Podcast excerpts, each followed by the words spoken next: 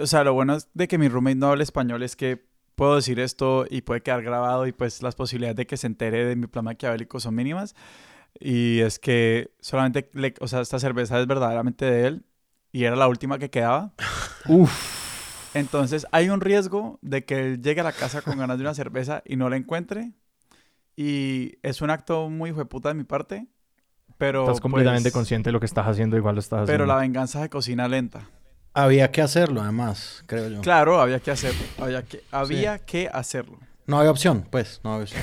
Bueno, Quentin Tarantino nació el 23 de febrero, ¿así lo quieren? ¿Es lo que quieren?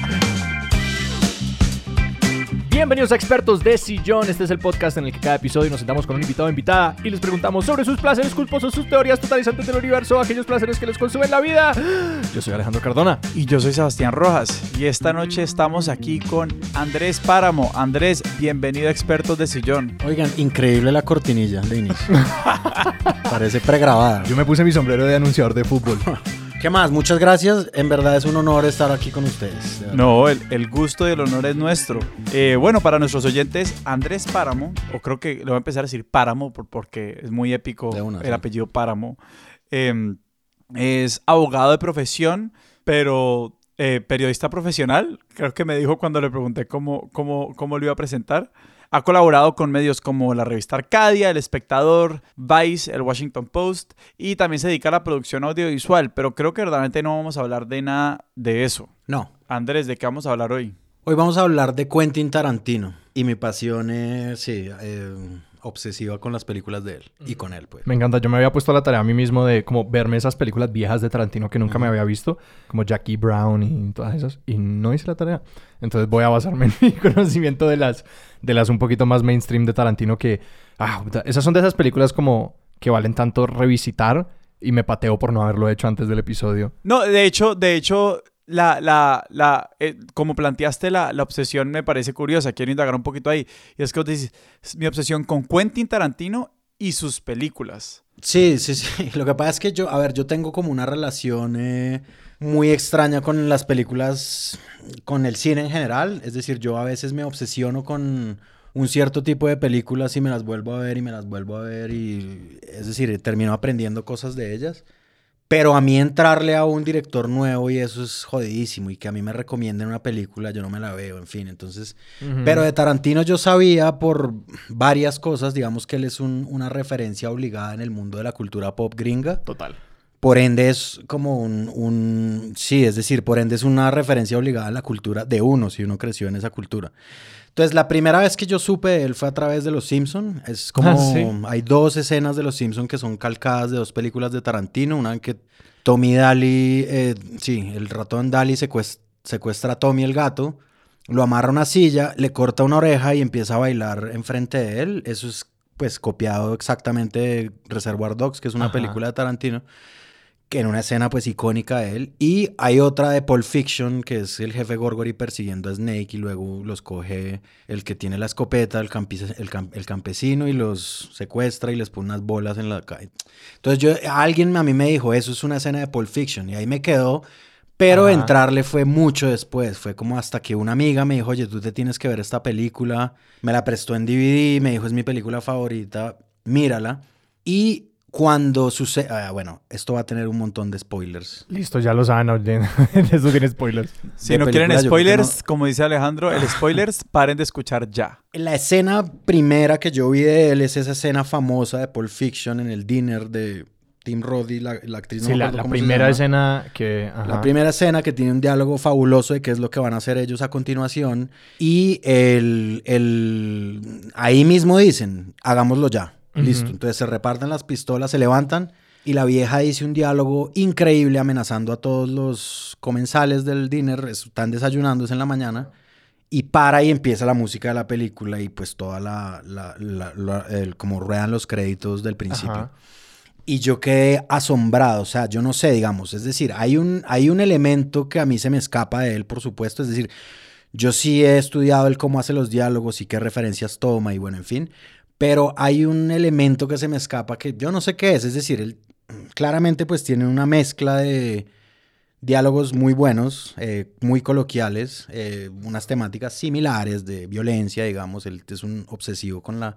Salvo una sola película, no hay... Una sola película no tiene violencia mostrada de manera estética. ¿Cuál es? Jackie Brown. Ok. En Jackie Brown él oculta o hace lo que hacen los directores generalmente que no quieren mostrar violencia.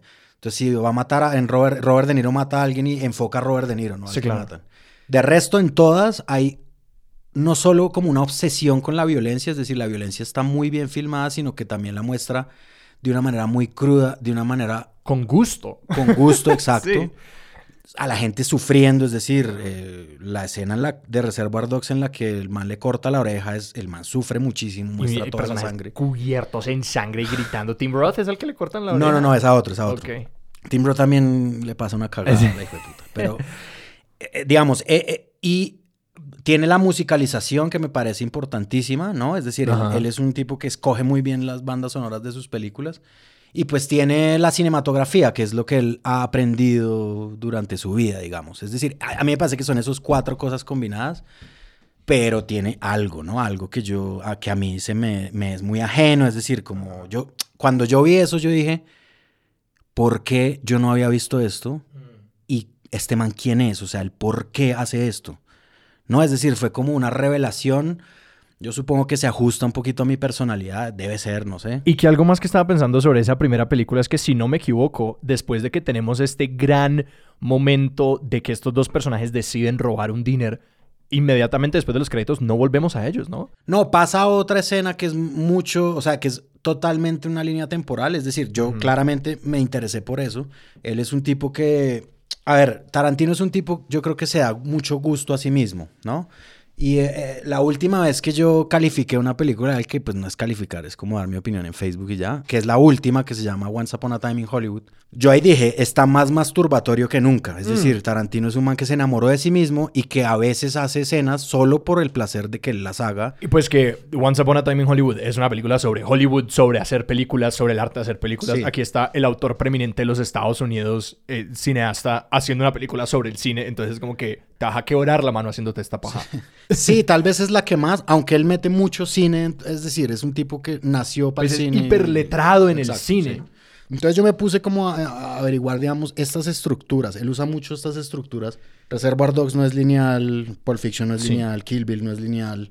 Tiene algunas que sí lo son. Jackie Brown, por ejemplo, es una historia que pasa, digamos, en una sola tarde, pa- un- como en dos días para la protagonista. Pero mira que eso incluso es una decisión temporal interesante. Como que él es muy consciente de eso, porque como que esa unidad temporal en sí es una decisión muy, muy sucinta de cómo pasa el tiempo en esta película. Como que son dos días o es Sí, un total. día.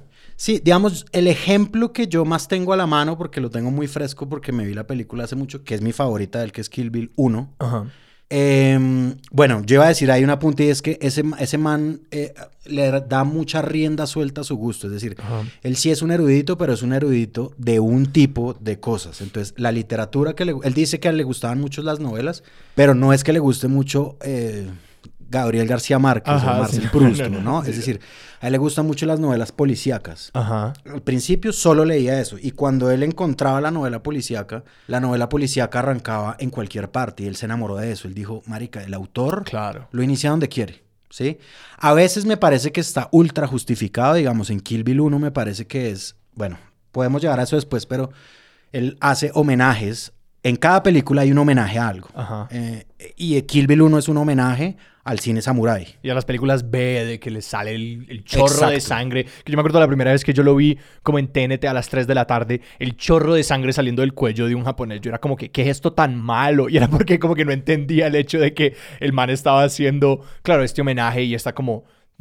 No es, no es un defecto de producción, es una decisión estilística. Exacto, sí, y es una decisión de quiero que este cine sea homenajeado en mi película. Sí, como... pa- pa- para, para contextualizar, quizás a los oyentes que no están muy familiarizados con Tarantino, creo que un buen lugar por todo lo que hablas de pues estos homenajes y esas historias, si podemos empezar hablando como por los orígenes de Tarantino. De una, Que yo lo sé muy por encima, eh, que es como que el man tiene esta historia muy de orígenes de superhéroe cineástico, que es como el man era, el man vendía DVDs en una tiendita, como que el man trabajaba en el blockbuster local y se vio todas las películas, se vivía todas estas cosas, pero que un lugar muy importante de empezar a entender a Tarantino es como empezar a entender esas referencias que luego trae a su trabajo. Pues es que la historia es como muy el sueño americano. Es decir, es como. eh, Obviamente, estas historias de los genios de la historia tienen un componente que los, pues como la gente que los retrata no siempre dicen. Y es como, claro, el, el sueño de él era, es decir, él era un chino que veía televisión todo el día eh, y que no le gustaba eh, estudiar en el colegio y que no quería estudiar en la universidad. Y, le, y la mamá le dijo, bueno, pero trabaja en algo. Y él dijo, yo voy a trabajar en Video Archives, que es la tienda blockbuster de esa época en Los Ángeles. Y poco a poco... eh, ¿El man es angelino? ¿El man es no, no, no, él nació en el sur de Estados Unidos, no me Ok, acuerdo ok. Después se van a Los Ángeles. Entonces, cuando él entra a trabajar ahí, rápidamente pues se vuelve el empleado estrella, el empleado al que todos quieren consultar, como una especie de librero, como una especie de curador. Todo el mundo le hace preguntas de, yo quiero ver esto y quiero ver esto. Ahora, el proceso que él dice que él tuvo fue que él empezó a verse todas las películas. Hay una página que se llama The Talks, que es de entrevistas, es muy buena, es como un retrato muy lindo en blanco y negro y luego sin introducción ni nada, una pregunta tras otra y, el, y los entrevistados les preguntan cosas chéveres a los entrevistadores, preguntan cosas chéveres. Y lo primero que le preguntan a Tarantino es, ¿usted cuántas películas se veía en promedio al mes? ¿No? O en un periodo de tiempo. En un periodo de tiempo muy corto, no me acuerdo si era la semana o al mes. Y entonces le dijo, yo no, pues, no sé, pero era alrededor de 200, algo así. Entonces, y, y entonces, claro, cuando se le acaba la gasolina de Hollywood y que eso lo gastó muy al principio, empezó a verse películas rusas, películas, ¿no? Como de todas la- la- las extranjeras que llaman los gringos. Y digamos que hasta ahí uno dice, bueno, esto es un man aficionado al cine, ¿no? Es decir, tal vez un man que eh, puede venirse a sentar a expertos de sillón a hablar de cómo ve muchas películas, ¿cierto? Pero hay un punto en el que él dice, y lo que yo hacía a continuación era, o sea, después de verme muchas, era premiarlas. Con unos premios Tarantino que yo hacía en mi casa con un cuaderno. ¿Para él solito Para o él con- solo, no, para él solo. como la mejor película, el mejor director, Ajá. mejor fotografía, mejor. Y ahí es donde uno se da cuenta porque él se sabía, o sea, él un cliente le llegaba y, y él también le ubicaba una película por el director de fotografía, el editor de sonido. Sí.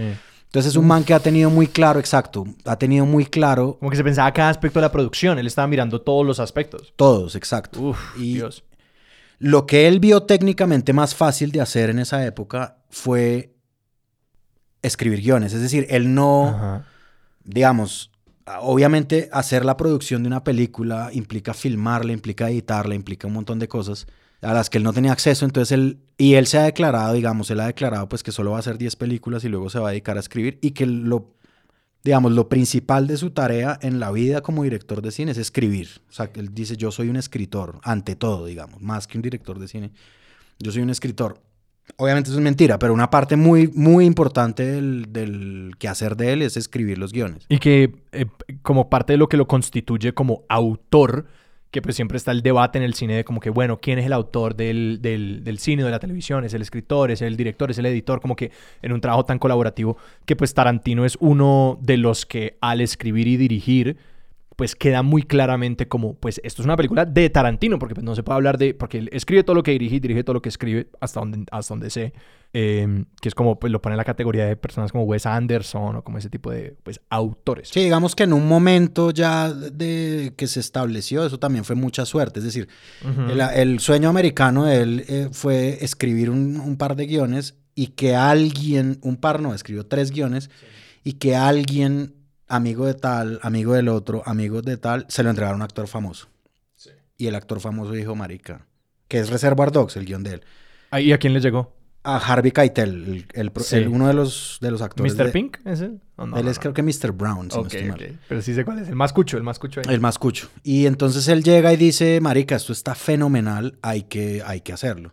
Ahora, obviamente, y esto hace mucho, o sea, hace parte absolutamente de lo que él es, él es lo que quieran decir, digamos, la palabra que quieran usar. Él es un man que hace homenajes, es un man que toma referencias, es un man que plagia, es decir, se le puede decir eso. Él en un momento, al principio, Reservoir Dogs es una película con un argumento que puede ser eh, general, digamos. ah, Es un policía infiltrado entre un grupo de ladrones, ¿sí? Eh, cualquiera puede hacer eh, eso de una película. Pero el, el final de Reservoir Dogs, que es una escena encontrada de todos los ladrones y el policía infiltrado apuntándose todos y teniendo un diálogo larguísimo. A él lo acusaron de plagiar una película japonesa que se llama City of Fire. Digamos, ahí llega el, la influencia de él, ¿no? También. Claro. Una película japonesa, es decir, como de 1970 y pico. sí. Eh, y le dijeron, marica, eso está, eso es un plagio, weón, de, la escena es igualita. Y él dijo, no, a mí, a ver, a mí la escena me inspiró. Y el guion, ahí está la clave de él, el guion al principio está dedicado, eh, así tal cual, antes de que empiece todo, está dedicado a, la, dice, a las siguientes fuentes de inspiración. Entonces sale Chong Joe Fat, sale Jean-Luc Godard, sale un montón de directores y tal. Y él dice, yo no me plagié nada, yo simplemente le estoy homenajeando esta película, que es un cuento de él ya mucho más adulto y mucho más crecido y mucho más famoso y mucho más poderoso. Él dijo una frase que es contundente y que me parece que es verdad. Él dijo, yo plagio de todas las películas que se han hecho en la historia del cine, ¿sí? Y a mí me parece que eso es clave cuando uno analiza ciertas escenas de él, ¿no? Yo me acuerdo mucho de una en particular, una icónica. Ahora, a mí me parece que él a través, él hace es como un collage. Él toma elementos que están hechos ya y empieza a recortarlos y a unirlos y a pegarlos. Digamos, ahí por eso quiero entrar con esta pregunta y es, listo, siempre, siempre está con estas personas o estos personajes de la cultura, estos creadores y creadoras que se vuelven tan, tan, tan importantes. Eh, uno se olvida que ellos se copian de otra gente. Y uno, y porque pues digamos, cualquier persona que, crea se está copiando de alguien. ¿sí? digamos como que entre más abiertos seamos al respecto, eh, mejor. Pero a una persona, digamos, digamos al menos en sus palabras, para alguien que se ha copiado de tanto entonces, verdaderamente dónde está el elemento Tarantino. Eh, sí, digamos, a ver, hay una cosa que a mí me sorprende, digamos, de la creación cultural, ¿no?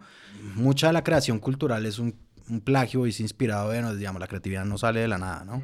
Y a mí me sorprendió, esto no tiene nada que ver con Tarantino, pero igual me sorprendió mucho, que a veces eso es inconsciente, digamos, ciertas fórmulas o ciertas cosas dentro de la creación, digamos, la creación es muy grande, pero yo me leí un pedazo de un libro de Fernando Vallejo que es como un análisis de la gramática del lenguaje literario. Entonces él analiza desde la Ilíada y la Odisea hasta, bueno, en fin, lo, lo que le tocó a él cuando escribió el libro, fórmulas gramaticales que usan los escritores en lenguas derivadas del latín, ¿no?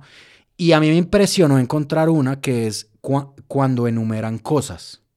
Sí, él decía, hay una estructura que viene desde la Iliada de enumerar cosas por pares con una i en la mitad, en cualquier idioma. Entonces es como, estamos aquí en el estudio podcastero y vemos el computador, los computadores y los micrófonos, los afiches y los maletines, los no sé qué y los no sé qué. Y él daba un ejemplo desde Homero hasta García Márquez, o sea, era verdaderamente impresionante. Sí, y en García Márquez él decía, en 100 años de soledad está los jardines y los no sé qué, los no sé qué y los no sé qué. Que además si uno se pone a pensarla y uno la escribe, pues es una fórmula bonita además, ¿no? Es claro. decir, entonces yo Eh, creo es que cliché eso- porque funciona. Exacto. Y, y como que es muy inconsciente, nadie está totalmente, yo no creo, pues. Es decir, los escritores leen mucho y lo adoptan. Y que además la, que, la fórmula que estás describiendo es muy sutil. Es como que es algo muy pequeño y casi que algo que uno dice como que pues estoy enumerando. Exacto. Que, como que no, no estoy Pero, pero me pareció impresionante eso. Ahora, Tarantino lo que hace es como, claramente a mí me parece que eh, muchas de las creaciones que él ha podido hacer eh, son tal vez desde la nada, ¿no? Es decir, las historias pues son originales, ¿no? En fin, algunas no tanto tan originales, pero pues algunas lo- sí lo son.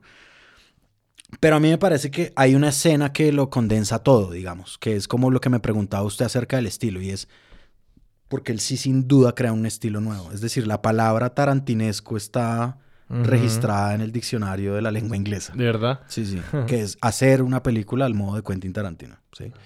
Entonces, eh, esto es. Hay una escena muy famosa de Pulp Fiction, eh, la del baile. Uma Thurman y John Travolta. Entonces, esta escena, él tiene. Él, para dirigir la escena, las indicaciones que le dio a los camarógrafos, a los actores, fueron como. vean, porque la escena se escribe en, en guiones como ellos bailan y, y No, ganan claro, el es concurso. una Sí, línea. exacto. Es- Pero entonces bailan baile de los 50 y ganan el concurso. Pero la acción sí era como, a ver, necesito que John Travolta baile como baila Batman en la serie Batman de Adam West de 1960 y pico. Necesito que Uma Thurman baile como baila un gato en la serie Los Aristogatos Uf. de 1900 no sé qué. La escena tiene que ser filmada como se filmó Ocho y medio de Fellini y eh, la otra sí se me escapa, perdón, pero era como la coreografía en general, cómo se deben ver ellos dos. Sí. Entonces ahí, ahí hay cuatro referencias, un poquito antes de que lleguen incluso al, al sitio del baile. Hay una, una película antigua de John Travolta que llega en un carro rojo con una chica. El plano es exactamente igual. Y ahí Uma Thurman antes de bajarse del carro le dice, no seas cuadrado. Y dibuja un cuadrado en el aire. Y el cuadrado lo dibuja en líneas... El, hay una animación, pues, como en líneas Ajá. invisibles. Que es como de la esposa de Pablo Mármol en Los Picapiedra, de Betty Mármol. Ah, Sí, como eso lo vio él. Y digamos, y los va combinando. A veces me parecen supremamente gratuitos, ¿no? A veces es como el cuadrado, no, no entiendo, pero. esto no pues, agrega nada, quizás. Sí, no, tal vez no.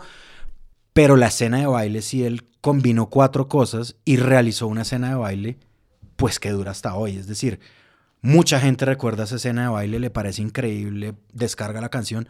Yo para este podcast hice trampa porque ustedes me advirtieron que no investigara nada. Investigaste. Yo investigué solo una cosa y es de la música. Ajá. Hay muchas canciones que están en Wikipedia y pues que la descripción es y se hizo famosa. en, Gwen- Exacto. en la de película Tarantino. Death Proof de Quentin Tarantino. Pero, pero ahí tengo una, una, una pregunta, porque digamos, si, si jugamos con esta idea del collage un poquito, eh, digamos, lo que me estás diciendo es que, bueno, parte de su, de su genio, de su estilo particular es como ser muy abierto como en esta intertextualidad, como, o sea, como ser, aparentemente, según te entiendo, en estos libretos igual se, se dice, o sea, o, o al menos en, su realización él dice, se filma como tal, entra como tal, se actúa como en este otro, en esta otra película. Eh, entonces, como que casi que el, el sello es ser abierto con las referencias. Súper abierto. Uf, pero decir, yo no, pero es que yo no lo escribiría de esa manera porque todo lo que me estás diciendo de estas referencias, yo he visto esa escena y nada de eso registra en uno. Es como que pues, él es muy abierto en post, pues diciéndole a la gente, no, esto vino aquí, esto vino aquí, esto vino aquí. Pero vos ves esa escena y yo no creo que nadie esté pensando, wow, se parece a los aristogatos, wow, se parece a No, esto pues otro". esa escena es Tarantino, Tarantino, Ajá. ¿no? Es decir, eso es, eso es lo que yo decía como del, del collage. Combinó también todo que se volvió una escena de él. ¿no? Claro. Es decir, sí. Pero él sí es muy abierto Claro. en decir la cosa. Bueno, yo me he visto round tables de Tarantino, ¿no? Eh, eh, Leonardo DiCaprio, que es el último protagonista, bueno, con Brad Pitt, pero Brad Pitt no lo usó tanto para eso. Leonardo, no, no me acuerdo, ambos creo que dijeron esto.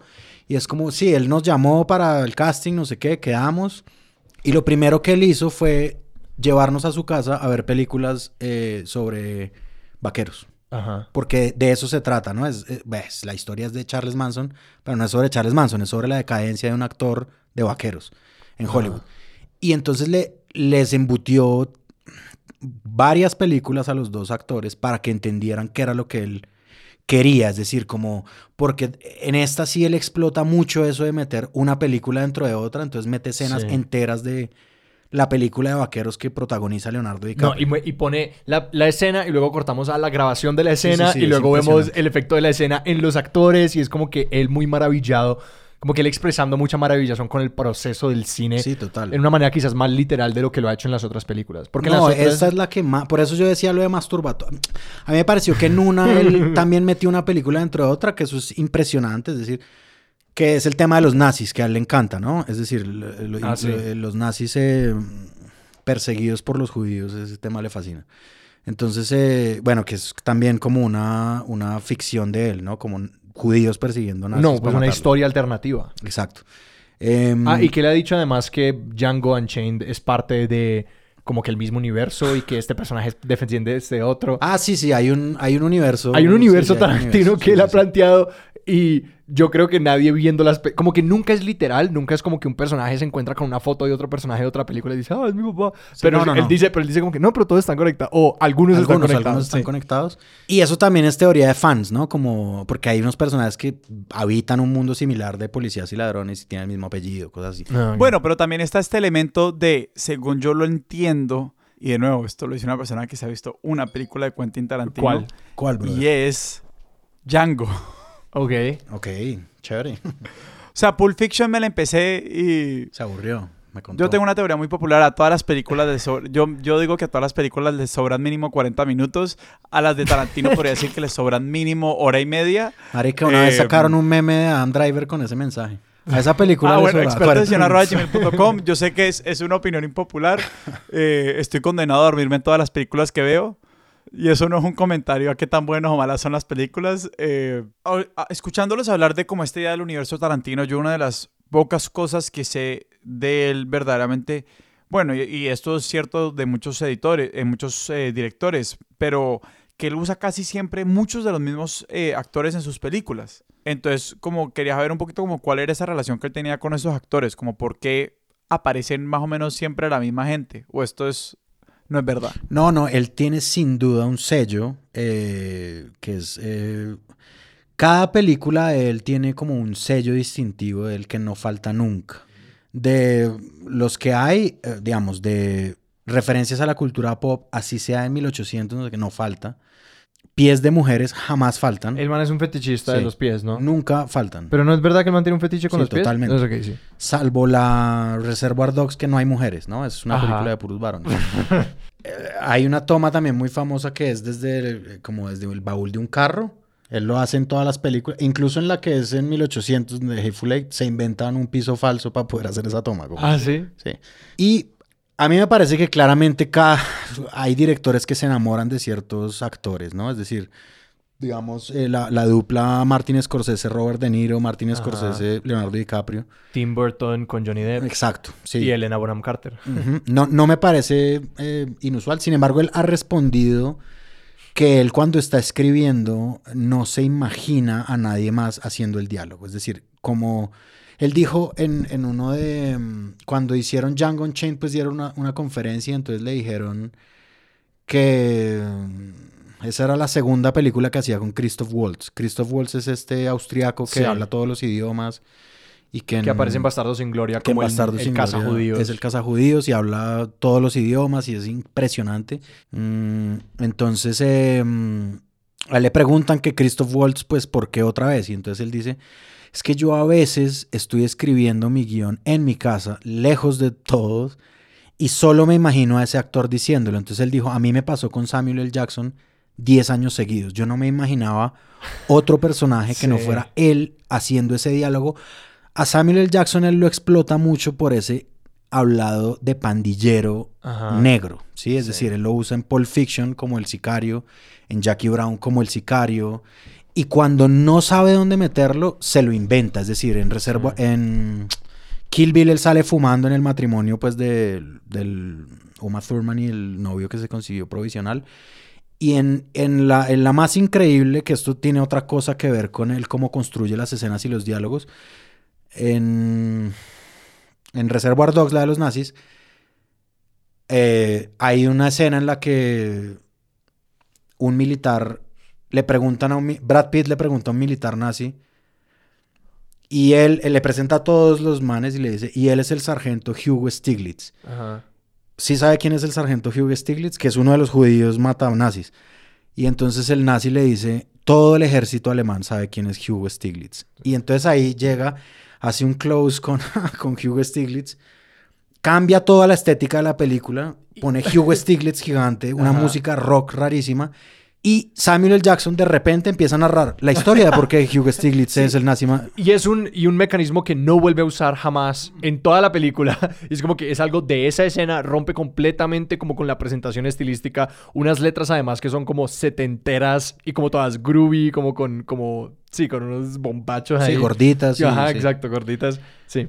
Ahora, eso tiene que ver algo eh, con la forma en la que él construye los diálogos, que si quieren puedo hablar de eso un poquitico. No, y que lo que estás diciendo ya de una me parece muy pues referencial, que él siempre piensa, pues una persona que piensa todas sus escenas en referencia a escenas anteriores, es muy natural que piense, ah, ¿quién sería el actor que haría esto?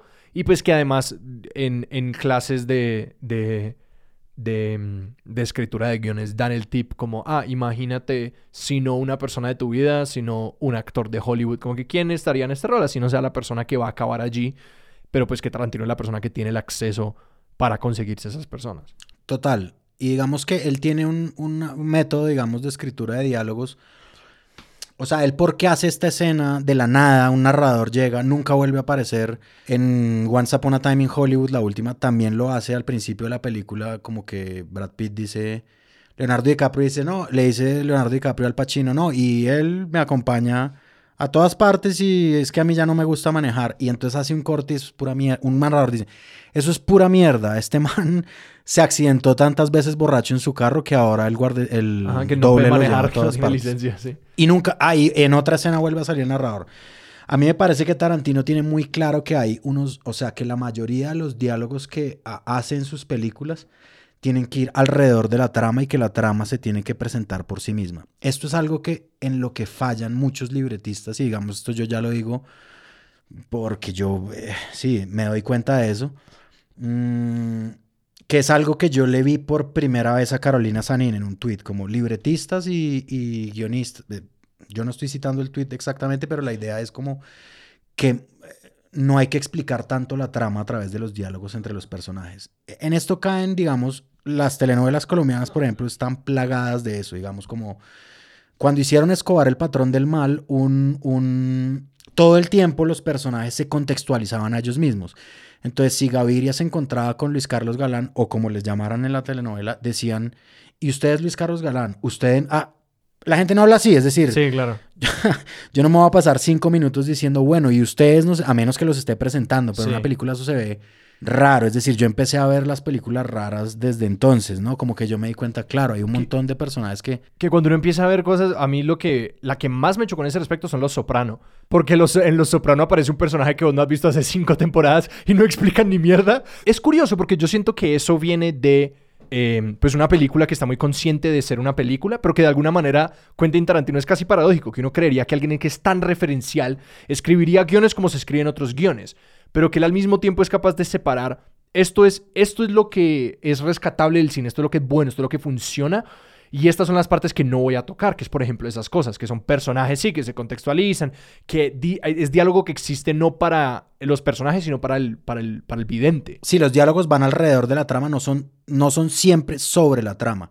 Hay guionistas muy pilos que ya se han dado cuenta de eso y lo, y lo, y lo evitan, ¿no? Por ejemplo, a mí me parece impresionante cómo lo hacen en Rick and Morty. Sí, Eh, eh, bueno, los guionistas que sean y Dan Harmon y Justin Roiland. Que es como cuando la trama necesita ser expresada, son episodios muy corticos igual Y muy densos. y muy densos. Ah, claro, tienen un personaje que explica todo, que es Ajá. Rick, ¿no? Rick explica muchas cosas porque de él parte además las aventuras, entonces él tiene que estar diciendo. Pero hay unos momentos muy claves en los que ya él no debería explicar nada. Ajá. Entonces yo me acuerdo mucho el episodio en el que Morty le pide una poción para enamorar a Summer, que es su amor A platónico. Jessica. Eso, Jessica, perdón. Summer es la hermana Hombre, la hermana. a Jessica eh, y entonces eh, Rick se lo da y le dice, ¿tiene algún efecto secundario? No, ninguno, a menos que tenga la gripa. Ajá. Bueno, y se va, eh, Jessica tiene gripa, infecta a todo el mundo Y se vuelve un Cronenberg horroroso. Cronenberg horroroso. Toda la ciudad se vuelve un Cronenberg horroroso. Y entonces ellos están mirando la ciudad Cronenberg, todos convirtiéndose en monstruos. Eh, Rick and Morty siempre tiene una trama A y una trama B. La trama B es la de la familia y la trama A es la de Rick and Morty. Y entonces Rick de repente explica algo que no debería explicar a Morty. O sea, él le explica algo a Morty que él no tiene por qué explicarle. Y le dice, ah, Morty, nadie me lo ha preguntado, pero a tu familia no le va a pasar nada porque este virus no actúa sobre las familias. Ajá. Lo vuelven un chiste, la explicación de la Claro, trama. ellos, que- ellos son muy conscientes de que están saliéndose de... Como que este diálogo es para, para el público. Me encanta que haces el paralelo entre Tarantino y Harmon porque siento que esos dos son dos autores que son hiper conscientes de género, juegan en el pastiche, juegan en la variabilidad de género Y no sé, quizás esa es una pregunta, porque pues eh, Dan Harmon, que es el creador de Ricky Morty y también de Community, que está ahora en Netflix para todos los, los oyentes que no se hayan deleitado con Netflix. Si les gusta Ricky Morty, Netflix eh, Community es un gran precedente, muy parecido en algunos sentidos y muy diferente en otros, que constantemente juega en género, constantemente juega en, ah, estos son los referentes, estas son las cosas, y que siento que Tarantino hace, pues obviamente mm, años luz de diferencia, pero que es como sacando de acá, sacando de acá, sacando de acá. Eh, no es una pregunta, pero... No, no, pero está súper bien porque eh, a mí me parece que cada cosa se corresponde a, a las obsesiones que él tiene en torno a contar una historia. A mí me parece que las historias sí son originales, es decir, la Ajá. trama principal, es decir, no todas son tramas complejas, es decir, la de Pulp Fiction es de un boxeador que se deja comprar y traiciona al mafioso que lo compra, ¿no? Sí. Eh, pero cada una sí es un homenaje. Es decir, es como estos capítulos de Community, ¿no? Que hay unos capítulos que son de eh, la guerra de paintball. Ajá. Y es claramente un homenaje a una película de acción, Sí. ¿no? No, y ot- que hay tres y es como, es que me lo, está, me estoy reviendo Community actualmente y es como que uno es un homenaje a las películas de zombie y las películas Las de, de acción de los sí, 80 exacto. de supervivencia. La segunda es un homenaje a los western, la otra es Star Wars. Y es como Star que, Wars, y sí. cada episodio te pone muy claramente en una gramática de un lugar y que creo que Tarantino lo disfraza un poquito más y se enfoca un poquito más en la historia. Él dice, no quiero que esto sea obtrusivo, mientras que en Community o en Rick and Morty es como que, no, no, no, muy claramente nosotros estamos llamando la atención al hecho de que estamos haciendo este género y pues nos estamos burlando de las convenciones y gozando dentro de ese espacio. Sí, totalmente. Además porque Community pues tiene un estilo y lo rompen de repente en un, Sí. en un capítulo, ¿no? Lo mismo Rick and Morty, que Dan Harmon tiene pues muchas influencias para hacer esa serie. Pero sí, si uno se pone a revisar la filmografía de este man, este man, bueno, sus obsesiones, ¿no? Es decir, el, el cine de crimen, Reservoir Dogs, el género pulp, por eso se llama Pulp Fiction. Sí, es sí, como sí. Un homenaje a estas revistas de encuadernación barata del principio, de la- del, principio del siglo XX, que se vendían muy Que baratas. publicaban muchas historias pequeñas Historias adentro, pequeñas, y que quizás exacto. por eso Pulp Fiction es que ah, son un montón de historias que se conectan y que se Sí. entrelazan y todo eso. Y la es como- clave está en el principio, antes de la primera escena, él define el género, pone ahí pulp, definición, no sé qué, no sé qué. Ah, sí. Eh, Jackie Brown es Black, Black Exploitation, ¿no? Ajá. Como es, es más, Jackie Brown, la actriz negra, es la misma actriz de una serie de los 80 que se llamaba Foxy Brown. ok. Eh, No, y- De Foxy Brown a Jackie Brown hay muy poco. Ay, muy, es la misma actriz, además. Sí. Y, mm, y así, digamos, eh, Reservoir Dogs es claramente un homenaje al cine de la Segunda Guerra Mundial y también en Reservoir Dogs meten una película de nazis. Adentro hay una película de nazis que es la exhibición que hacen para Hitler. Y la película de nazis, pues Tarantino... En Bastardo sin Gloria. Dijiste en Perdón, Reservoir Dogs. y perdón, yo como, perdón, perdón. ¿en dónde? en- en Bastardo sin Gloria. sí. Meten esta película nazi Y la muestran como y la largo. muestran, y eso fue como a- eh, unos años que Tarantino se dedicó a, a estudiar los mecanismos de propaganda nazi y cómo hacían cine los nazis. Es decir, Ajá. eh, como que. Y pues la estética es de Segunda Guerra Mundial, totalmente, ¿no? Sí. Es decir, de películas de ese estilo. Algo que no me quería quedar sin mencionar era el hecho de que algo que me parece muy, muy claro en el proceso de Tarantino es que está este espacio de... eh, pues lo que él dice es como que yo primero escribo el guion, pero que esas referencias no quedan allí. Como que él no pone esas referencias en ese espacio, sino que en la dirección luego entran en juego. Entonces que creo que quizás ahí es donde se, él se permite como tener esa claridad de a dónde va la historia, como que cuáles son los sucesos, cuáles son las reacciones, cuál es el diálogo y todo esto, y que luego en dirección es el que empieza a insertar todas estas referencias, que aunque él las tiene en la cabeza en la escritura, no... em, pues sí que no entran en juego necesariamente hasta que él está allí dirigiendo. Y que quizás eso es como lo que le permite que no se vuelve una vaina pues imposible de leer, toda densa, llena de unas referencias como visuales que no tienen ningún sentido, porque todo, obligatoriamente porque estamos contando una historia, estamos contando unas escenas que tienen una dirección, tienen un ímpetu, pues todo se tiene que organizar en torno a eso. Entonces como que pues si, si, si Uma Thurman eh, bailando como... Como la novia, como los aristogatos, iba a decir la novia de Pepe Le Pew, porque esa fue la, la visual con la que me quedé. Eh, eh, como los aristogatos, pues si eso no sirve la historia, entonces pues se ajusta para que sirva. Ujú, Sí, totalmente. Al principio él sí mencionaba las referencias, como yo les dije, eh, esto va dedicado a estas fuentes de inspiración. Después, pues simplemente eran sus libretos. Eh, digamos que el desarrollo eh, sí es muy cinematográfico de dirección de él, como hagan esto y hagan lo otro, yo quiero que esto se vea así, tal director de fotografía fue el director de esta película, entonces lo quiero acá. Sí, un cierto tipo de estética, digamos, en, en Jackie Brown, pues sí está esa, esa estética y ese homenaje a mm, el Black Exploitation, ¿no? El cine sobre negros eh, y que todos los protagonistas son negros y en fin. Y que era como muy fetichista, que el Black Exploitation yo no lo entiendo del todo bien, pero era como una era en, la- en los ochentas en la que como que eran protagonistas negros, personajes negros, pero que eran como explotaban las imágenes negras Sí, absolutamente. a los actores y como la cultura negra Sí. para vender. y su, para- y su entorno y sus barrios y no sé qué. Eh, bueno, eh, cine sobre la esclavitud norteamericana de esclavos negros, Django Unchained, ¿no? Y pues el gran, el mayor, que me parece verdad que es el mayor homenaje. Bueno, todas son un mayor homenaje. Kill Bill es una monstruosidad de homenaje al cine samurai. Pero digamos, el que más, el, a mí me parece el más cuidadoso y como el más tierno de todos es el del- de la última, en la que sienta en un cine a Sharon Tate a ver una película de Sharon Tate. Y pues la actriz es Margot Robbie, entonces esa es una de esas escenas que mis amigos con los que yo fui a verla me dijeron, qué escena tan mala, marica. O sea, esa escena el man se demoró resto, no pasó nada, qué mamera, yo quería ver violencia, bueno, en fin. Pero a mí sí me pareció una escena increíble porque sigue a um, Sharon Tate, que es Margot Robbie en la película, hasta el cine con el tiquete. Ella dice, ella dice, no, pero yo soy la protagonista. Se ríe, no sé qué. eh, entra, se ve, o sea, es como un- una toma de la película original. Luego Margot Robbie siendo Sharon Tate riéndose, es decir, es como un gran, gran homenaje a eso. Aunque bueno, Kill Bill sí es impresionante lo que yo les digo. Y las referencias sí son absurdas, es decir, en una misma escena hay una referencia a Brian De Palma, en otra escena hay una referencia a otro, no sé qué, cine samurai, en otra hay una al bueno, el malo y el feo. Cuando se le acerca a Uma Thurman que ya ve a sus enemigos y empieza a sonar un, silbi- un es un pito, es como una alarma. Guau, guau. Ah, ah, sí. Ahí es el bueno, el malo y el feo. Bueno, en fin, es impresionante, ¿verdad? Es así. Hay un video que lo recopila que son todas las referencias de Kill Bill y son muchísimas. Y esa es la película que a mí me parece que hace más sentido que la haya partido, que la haya puesto al revés temporalmente.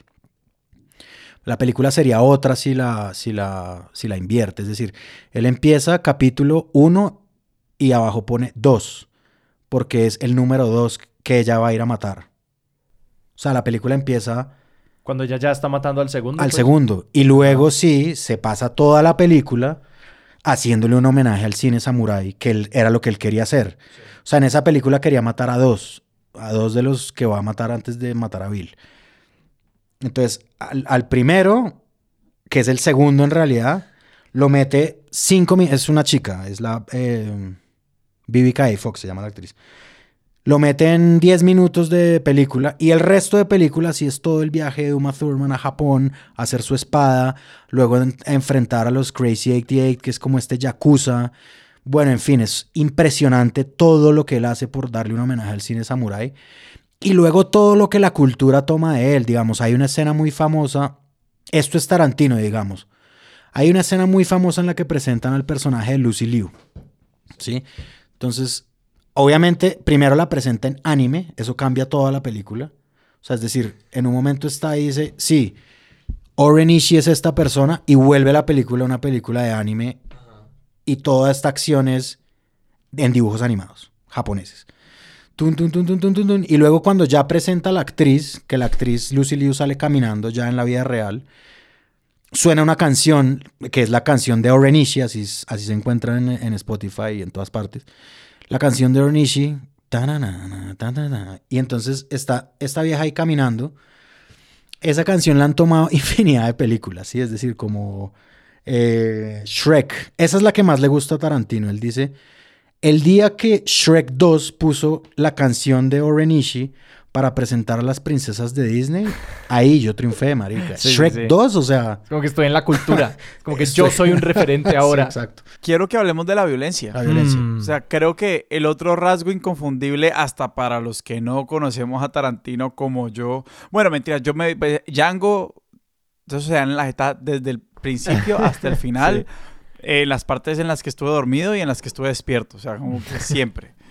Em, pero Tarantino sí defiende esta estetización de la violencia que él hace en sus películas. Digamos, uno como persona que, que, se obsesiona con, con, un director de estos, pero pues que también vive en el mundo y sabe las consecuencias de que la violencia sea enaltecida y, que se vea reflejada como en la cultura popular, pues, o sea, sabe que hay una parte que los pelados jueguen Call of Duty todo el día, pues que de pronto no es lo mejor. Eh, y, esto, y esto no lo digo como eh, personaje de la asociación de padres, es como simplemente, pues, eso, eso, eso tiene, tiene, tiene, tiene efectos conocidos, más allá de como los pánicos morales.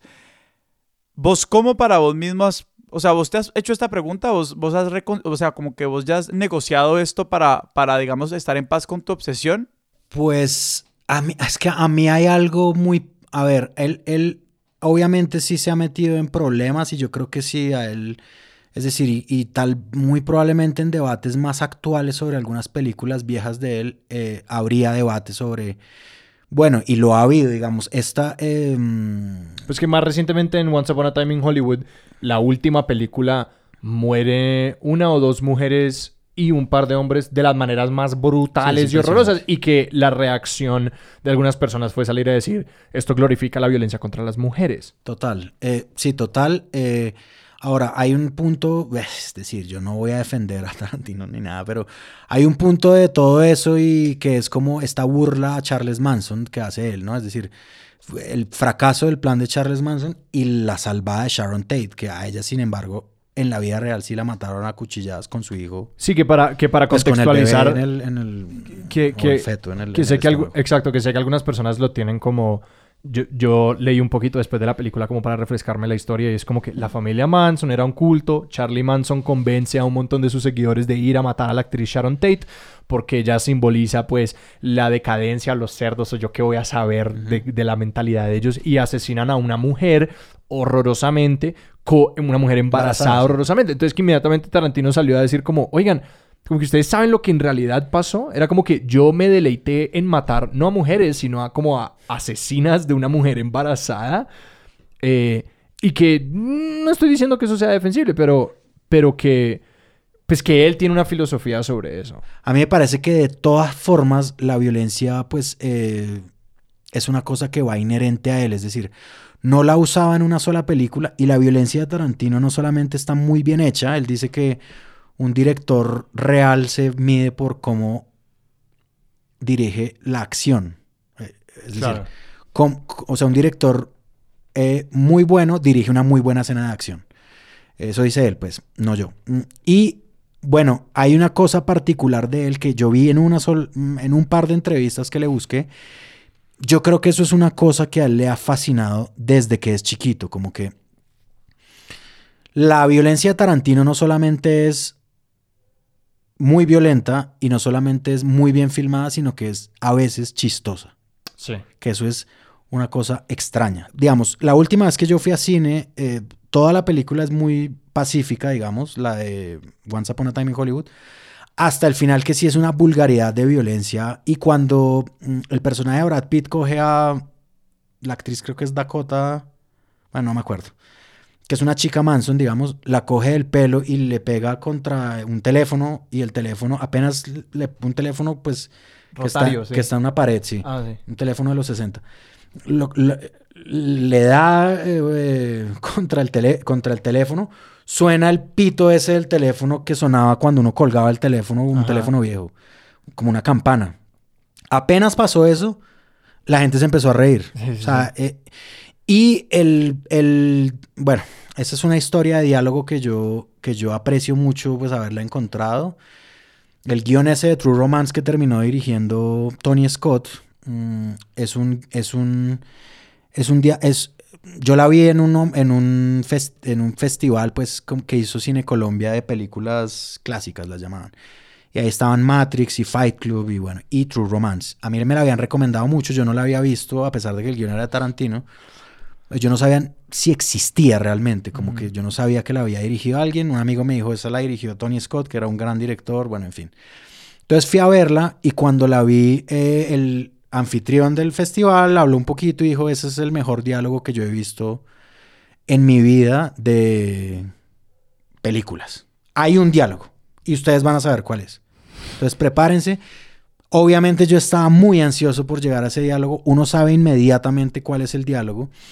Es un siciliano torturando a un ex policía tratando de sacarle información sobre el hijo del ex policía. Como lo sientan en una silla, lo amarran y le dice, y le pega, pues, y le- el siciliano es. Este actor que es muy chistoso. ¿En qué otra cosa está? Él sale en un video de Fatboy Slim. es un actor Ah, muy sé- famoso. sé quién es, ya sé quién es. Christopher Walken. Ah, ok. sí. Christopher Walken. Gracias por mencionar el mayor crédito de Christopher Walken. el video de Fatboy Slim. Christopher Walken sale. Él es el siciliano. Él es un siciliano. Está torturando al ex policía. Y le dice: Bueno, ¿dónde está su hijo? ¿Y dónde está? Y le casca y no sé qué. Y el ex policía, eh, uno ya sabe que definitivamente no va a decir dónde está su hijo.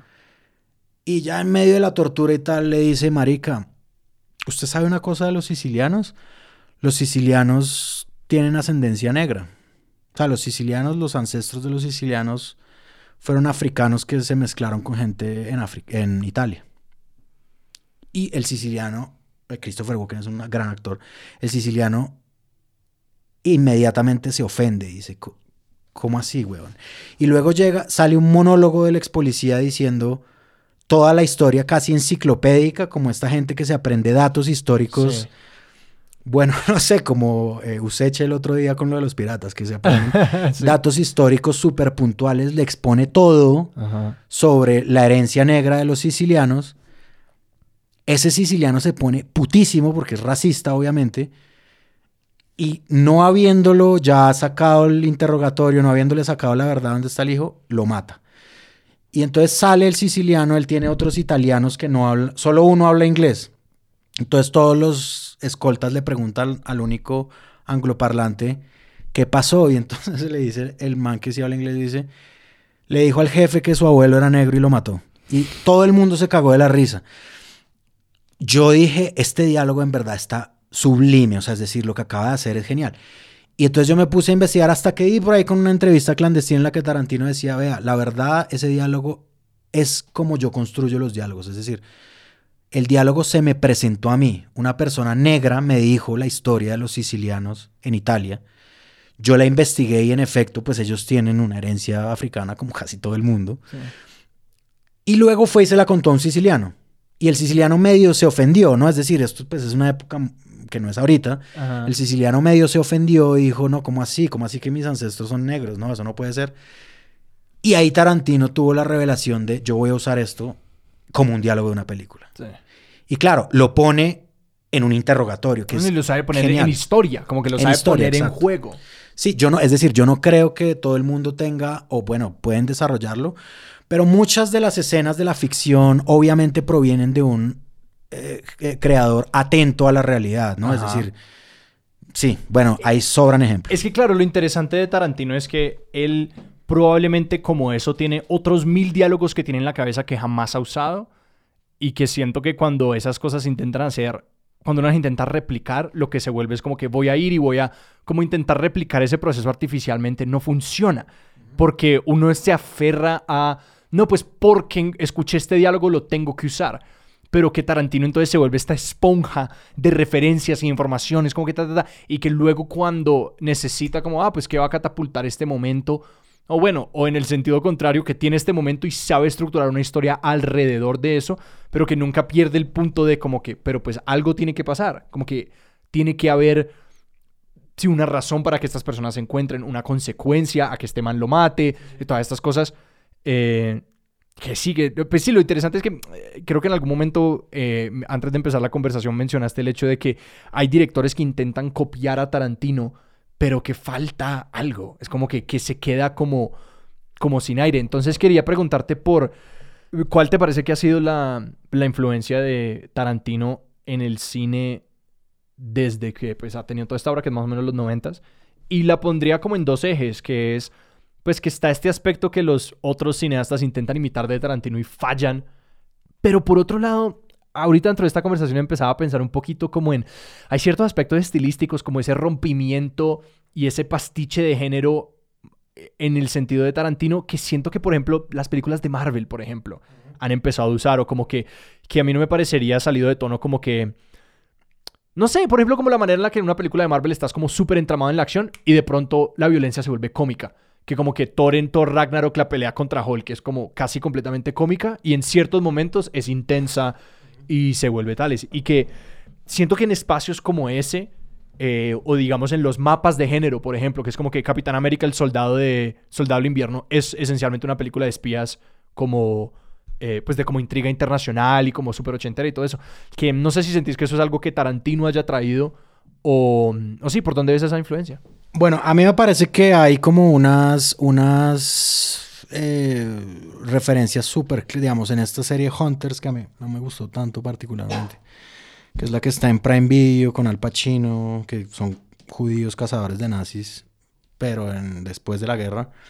Eh, ahí me parece que hay muchas, como el, el, el, uso de las letras grandes para enunciar ciudades, o, mm. Pero grandes es supremamente grandes. Eh, como eh, la cosa con la comida, algunas conversaciones sobre cómics, por ejemplo, eso es muy de Tarantino, sobre todo al principio, el Reservoir Dogs es como hablan de cómics, hablan mucha... En, en, en, toda película de Tarantino hay como una cosa con la cultura pop, ¿no? Como una referencia o a una serie o a algo que existe, digamos. O hay como una canción muy famosa que sí. está en la diéresis, de, como que es diagética del mundo, como que los personajes están escuchando ah, sí, sí, a Katy Perry en la película. En, en, Jackie Brown es una banda Ajá. a la que le dan cachucha toda la película. Eh, sí. Y o sea, a mí me parece que eso, sí, como ciertas musicalizaciones de esa serie, a, mí no me parece que le llegue a la talla ni, ni, que sea tan buena, pero había unos momentos, ¿no? Que salen hablando de una película, bueno, eso pasa mucho en Tarantino, que hablan de película, de televisión, las letras grandes, la comida, él es muy... Los personajes del comen son como muy hambrientos, es decir, como que tienen... Ajá. Eso también lo tiene un poquito Scorsese, los personajes. Hay una escena en la que hablan de comida, digamos. No, yo me imagino una escena de Scorsese, son personajes sentados sobre una mesa comiendo, comiendo cortes de carne sec, de carnes frías eh, italianas. Pues. Sí, en la última en Irishman hay una, pues así empieza, como un filete con papas fritas y no sé qué. Mm, y a mí me parece que hay, digamos, en, eh, justo mencionó una que a él le preguntan el soldado del invierno, eh, Capitán América. Uh -huh. mm, eh, eh, digamos que eso es también para los fans de Tarantino. Yo creo que más que un... O sea, puede haber escenas que se parezcan, puede haber escenas que sean similares. Bueno, hay una película que visten a John Travolta, por ejemplo, igual, con el mismo pelo y no sé qué. Pero, por ejemplo, en Winter Soldier hay un acto muy bonito que es como un homenaje eh, a Tarantino, pues estoy seguro. Sí. Que es que pero es un homenaje ya muy explícito y muy ñoño, ¿no? Porque pues películas de cómics son ñoñas por sí. esencia, ¿no? Que es eh, Samuel L. Jackson es Nick Fury, ¿no? Y bueno, spoiler, eh, Nick Fury en esa película muere, pero no muere. Ajá. Entonces... Muere de cómics. Nunca muere. Entonces él va y, y, va con el Capitán América y ve su tumba. Ajá. Que dice Nick Fury. Y entonces entre paréntesis, entre comillas sale una cita de eh, un pasaje de la Biblia que es del libro de Ezequiel que dice The Path of the Righteous Men. Ay, eso es una referencia a Sam al Jackson. diálogo Ajá. que tiene Samuel L. Jackson de Tarantino, ¿sí? sí. Y es decir, no es gratuito. Claro, o sea, claro. Tiene que, o sea, eso obviamente es súper explícito. Entonces, pues sí, a mí me parece que él ha, él ha trascendido, digamos, eso como la musicalización, lo que él dice de Shrek 2 o 3, no me acuerdo cuál es. Sí. Mm, pues obviamente ahí hay algo, digamos, y a mí sí me parece que eso depende del tratamiento que le dé cada director. Es decir, si un director es demasiado eh, exagerado haciendo eso, pues se va a ver mal. A mí me parece que en la sutileza está eso y en la apropiación también, que es lo que hace Tarantino sobre todo. Entonces él coge varios elementos y se apropia y crea algo un poquito distinto, nuevo, no sé qué. Sí. Cuando ya es muy explícito que lo están copiando, pues sí se ve un poco burdo. A veces yo me vi una, pues ya no me acuerdo muy bien, yo no me acuerdo cómo se llama ni siquiera, en que la violencia era muy similar, pero la violencia era muy grotesca, entonces ya no daba risa, sino daba como asco, entonces eso... y la violencia... Pues sí, que el tema con Tarantino es que da asco, pero uno no quiere dejar de mirar. Mm, Porque es risa creativa y es risible y es todas estas cosas. Y él dice como que durante mucho tiempo su película favorita fue a Body Costello conocen a Frankenstein. Como que dijo, marica, uy, como que se dio cuenta de eso. Dijo, puta, hay humor y violencia y Ajá. la violencia... Él dice, Frankenstein bota por la ventana a la enfermera y uno se ríe. Y uno sabe que se murió porque están en un edificio muy alto. Y uno se ríe. Y él dijo, eso es lo que yo quiero lograr. Entonces a mí me parece que sí es como, obviamente él tiene una influencia gigantesca, es decir, como todas esas referencias que yo he dado, pues de los Simpson, etcétera, digamos, con- donde él está. eh, ahora, obviamente uno lo, lo pueden saber aprovechar bien como los Simpson, ¿no? Es decir, pues caricaturas y entonces hacen algo muy similar, pero es chistoso porque es Tommy Daly. Mm, o puede ser algo un poquito más burdo. A mí Hunters por eso no... Bueno, el- el libro- No te se me desinfló el resto de la mitad para arriba. Eh, pero al principio sí me generaba como... Claro, yo soy un fanático igual de Tarantino. Es decir, yo veo la, como la mediocopia y me empieza a gustar un poquito, pero si exageran es como... Ah, estos hijos de putas. No, claro, que es una línea muy delgada Muy para, delgada, para sí. bailar. Y que lo impresionante de Tarantino es que Tarantino, yo creo que no se podría haber visto Pulp Fiction en el 90. ¿Y qué es que salió esa película? Si no estoy mal es en el 94. Ok, eh, como que en el 94 verse eso y decir como que este man va a ser un éxito de una película. Es como que uno no le puede ver futuro a esa cosa porque es como que vos acabas de trenzar, como que acabas de hilar demasiado fino y acabas de pegarle como a la diana exactamente en la mitad.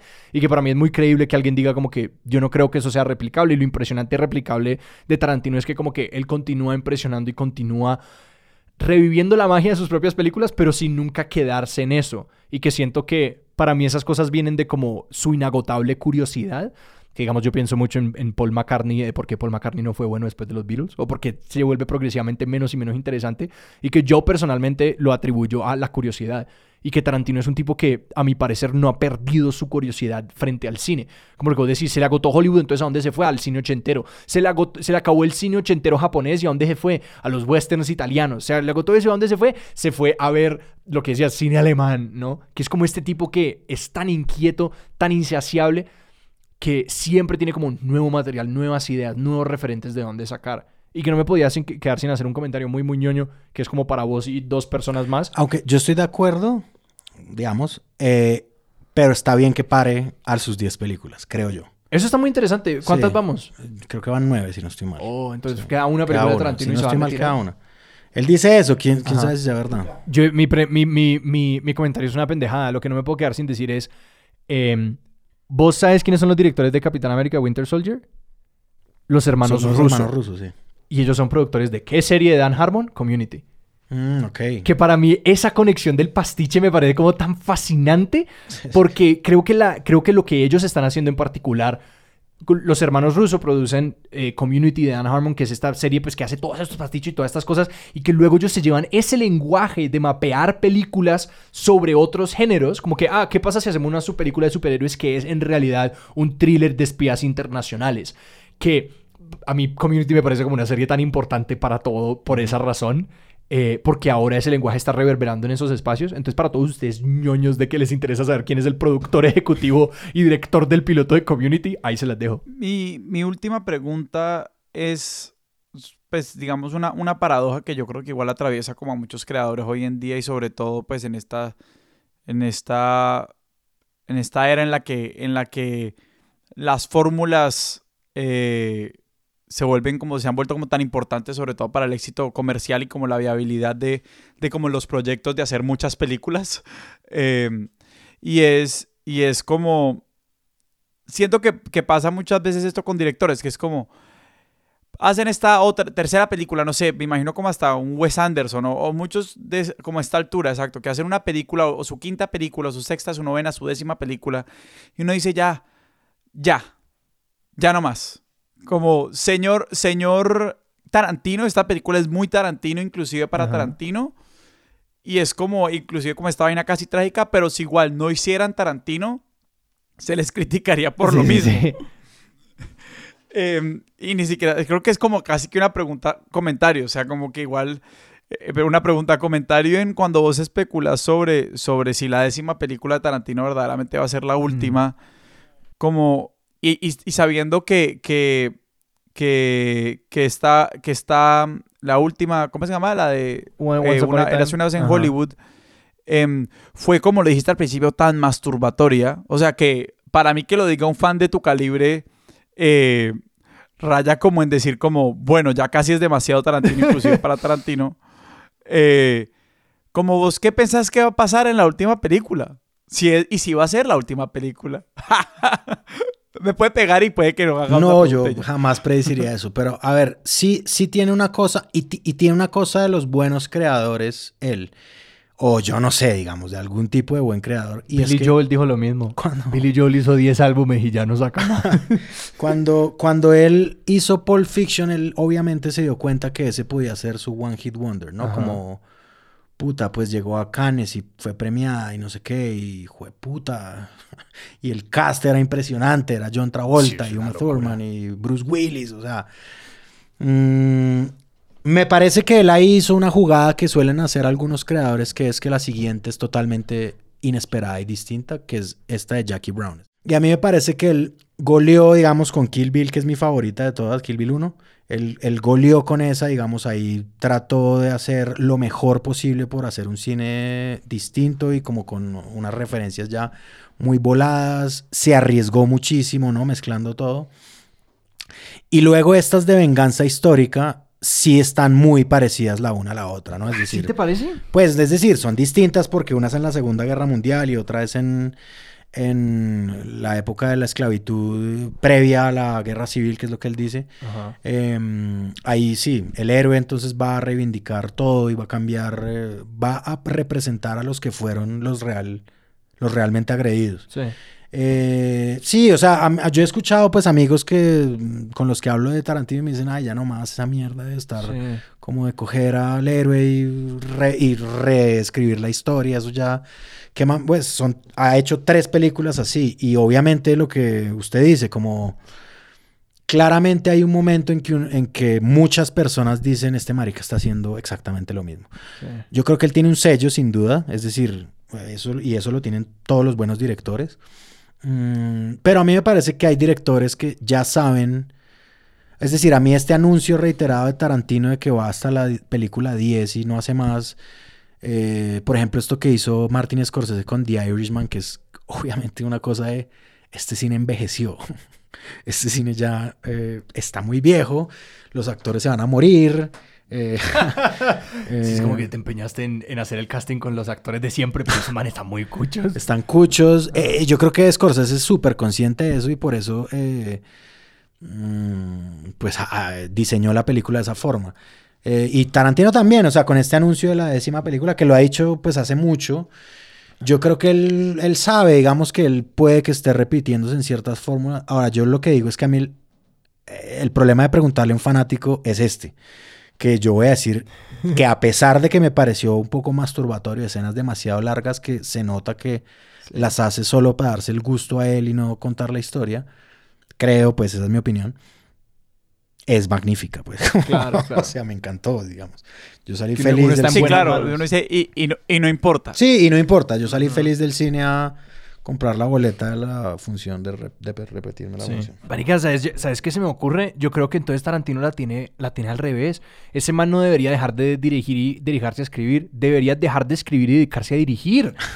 Porque si entonces en el espacio en donde están las, los tropos de él son visuales realmente, o perdón, son escritos realmente, que entonces el fuerte de él viene de el infinito vocabulario visual y de como de armazón de una escena que él tiene en la cabeza. Entonces, parce, encontrar a los escritores jóvenes que te interesan y deja de escribir tus propias películas y anda y dirigir y como que empodera a esas personas y hace todo eso. Po- póngame en una llamada con Tarantino ya mismo. Esa podría ser una salida. Le han dado varias, como que si dirige una película de Marvel, bueno, en fin. Le han dado varias salidas. Eso acabaría en llamas. Yo creo que- El conflicto entre, entre Marvel y Tarantino sería épico. Yo creo que no, yo no voy a, es decir, yo soy pésimo para predecir qué es lo que va a pasar. No, No hay cero. Sí. Esta, esto, esto, esto fue, no, no era, no era la idea, de- pero llegaste al terreno que quería. Em, para, para alguien le hace tal vez uno de los conductores de este podcast que Que no ha visto. no han consumido eh, de forma intencional y, y voraz Tarantino, ¿por dónde empezar? No, a ver, yo arrancaría, de verdad, yo la que siempre recomiendo muchísimo es Kill Bill 1. Kill Bill 1 además te deja enganchado para la 2 de una, o sea, es decir, como que, pues porque es una sola película, pero pues está dividida en dos. Eh, Los personajes me parecen, eh, los actores me parecen sobresalientes, sobre todo Uma Thurman, a mí me parece que Uma Thurman ahí, ahí hace un papel impresionante. Y lo que yo ya había dicho, a mí me parece que él tomó un riesgo gigantesco tratando de combinar el spaghetti western con el cine samurai.